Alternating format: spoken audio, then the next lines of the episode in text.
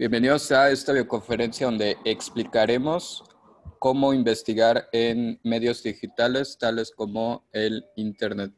Sabemos que hoy en día es muy necesario la utilización del Internet, ya que con esta situación que estamos viviendo globalmente, nos es difícil ir a buscar información en medios físicos como se solía hacer antes.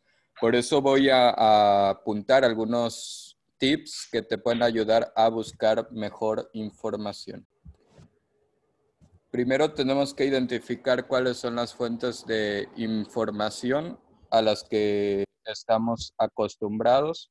Primero que todo, cualquier medio que se utilice para para investigar, para transmitir información, van a ser fuentes de información, tanto físicos como el periódico, las revistas, este, los libros, tanto analógicos, tales como son los eh, teléfonos, los antiguos, este, la televisión, asimismo los digitales que vienen siendo nuestros smartphones, nuestras computadoras, cualquier eh, medio en el que se transmita información, de ahí podemos recabar un montón de datos y eso es, ah, eso es lo, que, lo que debemos de, de remarcar. Bueno, y esto lo estoy grabando porque he estado revisando las investigaciones de los alumnos de secundaria y me he dado cuenta de muchos errores.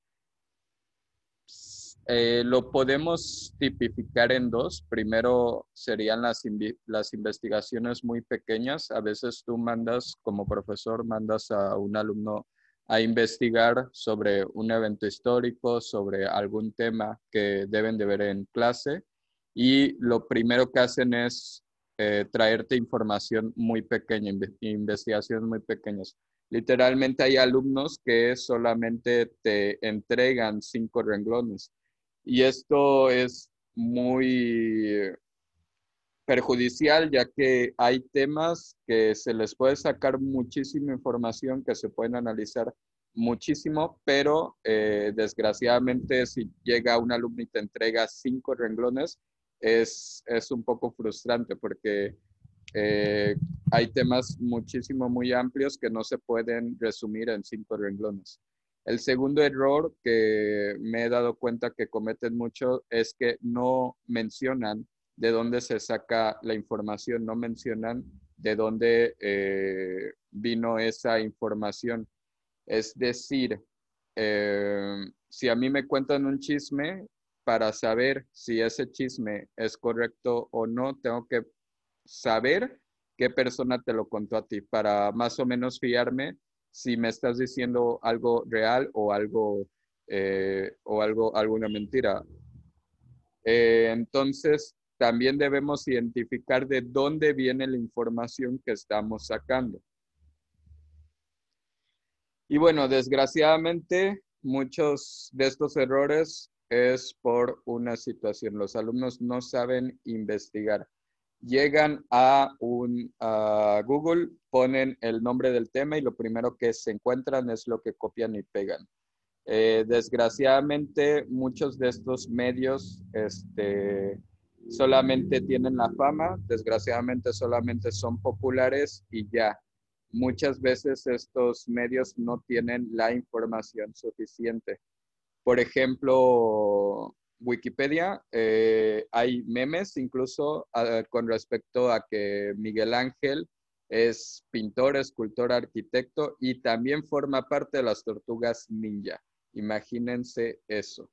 Imagínate que en tu tarea, donde ya sea de artes o, o de movimientos literarios, llegues con el profesor y le digas, ah, no es que Miguel Ángel en el Renacimiento hizo un montón de esculturas, un montón de edificios, eh, inventó un montón de cosas, pero también era una tortuga ninja, no, no solamente era, era humano, era, era tortuga ninja.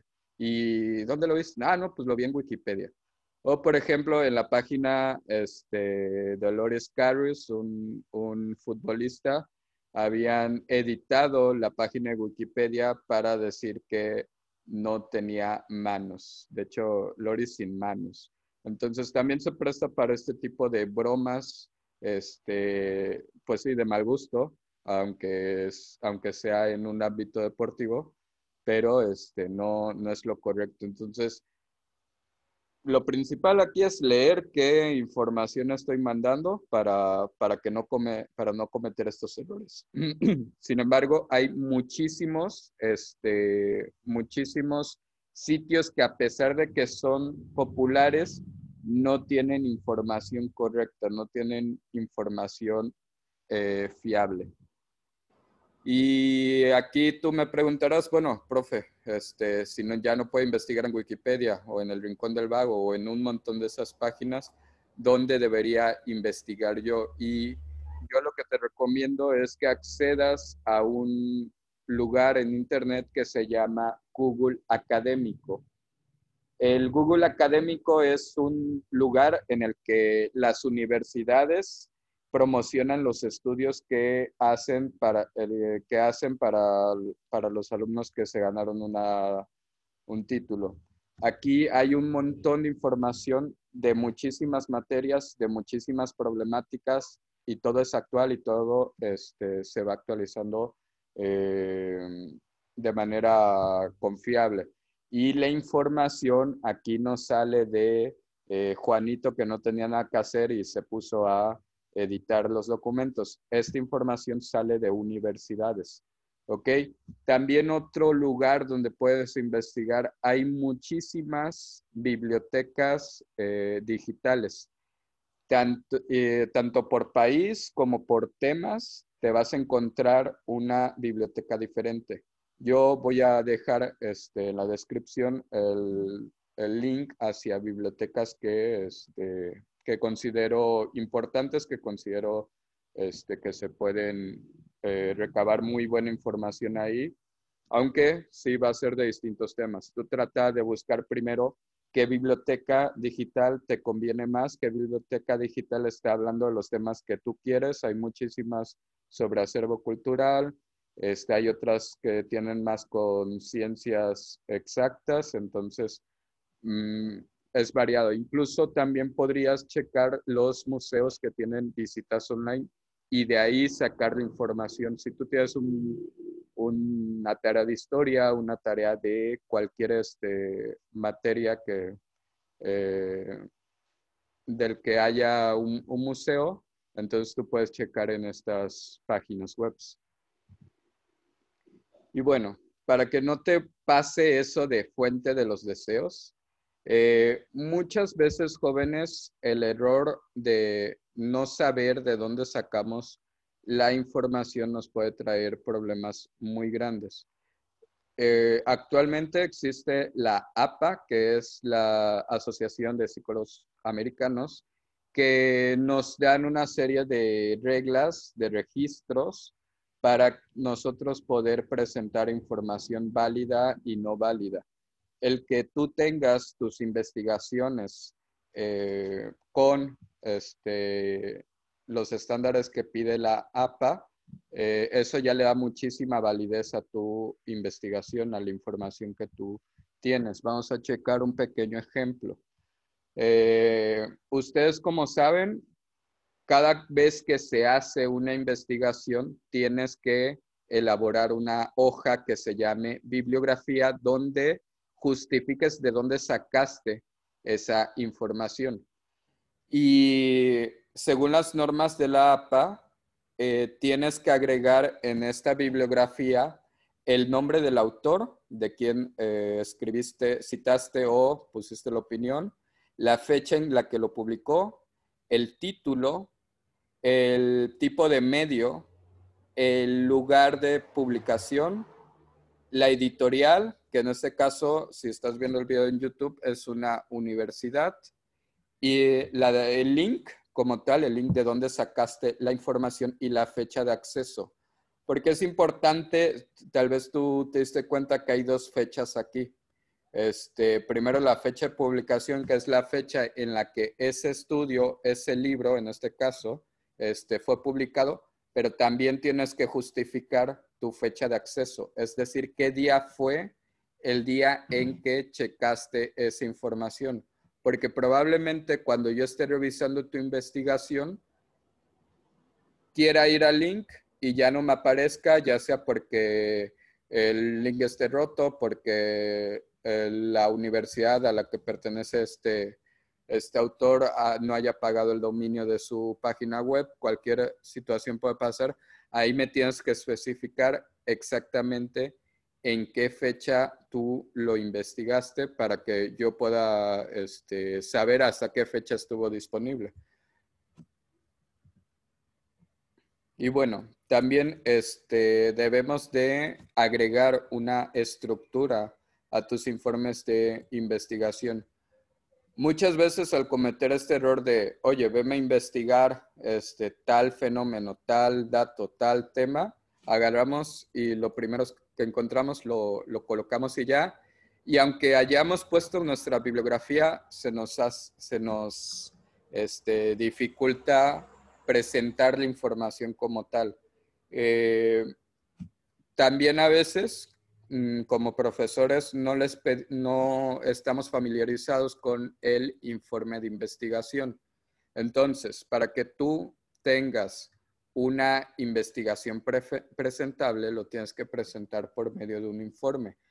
Yo te voy a dar una estructura muy corta, muy fácil, muy sencilla, eh, en la que tú puedes presentar tus trabajos. Sin embargo, eso no quiere decir que así se vayan a hacer todas las investigaciones. Hay investigaciones que van a ser más, eh, más complejas y hay investigaciones que pueden ser incluso más, más cortas, como veme investigar este dato o de dónde me sacaste este dato. Yo lo que te propongo es que dividas tu investigación en tres partes, que en la introducción me presentes cuál es el tema y para qué va a servir tu, este, el desarrollo de tus datos, para qué va a servir la presentación, eh, para qué va a servir el tema que estás por, por eh, darnos. En el desarrollo vas a colocar todos los datos que hayas encontrado, lo que te haya hecho relevante. Puedes agregar también mm, opiniones personales, puedes agregar imágenes para que tus ejemplos queden muchísimo más claros. El desarrollo es donde tú te extiendes y haces un análisis de todos los datos que me presentaste. Y por último, la conclusión, que aquí lo vamos a dejar como qué fue lo que aprendiste al investigar el tema.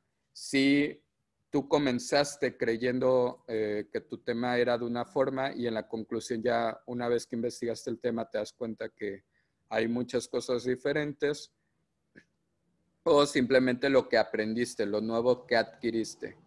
Al último, es importante que anotes la bibliografía.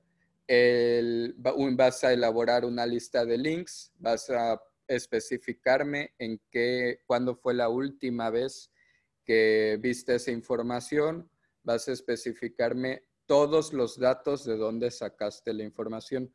Eh, en el video de YouTube va a estar un pequeño ejemplo, sin embargo, para hacer una bibliografía correcta, eh, yo te voy a estar ayudando por medio de las clases. A la gente de YouTube no, porque la gente de YouTube no son mis alumnos, entonces lo siento mucho, se buscan otro profesor.